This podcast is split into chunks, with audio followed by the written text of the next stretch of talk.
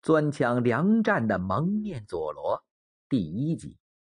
一九八八年夏，反常的气候驱赶着热浪，横卷了全球。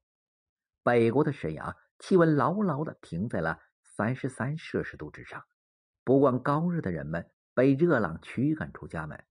然而，一个比气温还要热的话题，在全市以几何级数的速率迅速的传播着。太爷。听说了吗？粮站被你抢了，都几天没开门了。听说抢了几个，都拿着刀，还有枪呢，可真的假消息了。知道吗？这是伙蒙面人呐，听说都能穿房越脊，来无影去无踪啊。拇指粗的铁棍子，一掰就弯，保险柜一戳就开了。这社会治安。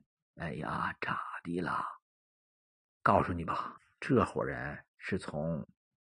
消息越传越悬，越传越急，大街小巷、市场、商店，到处是沸沸扬扬，甚至风声鹤唳，一息数九。平静的生活播下了不安的种子，人们在抱怨公安机关和人民警察都干什么去了。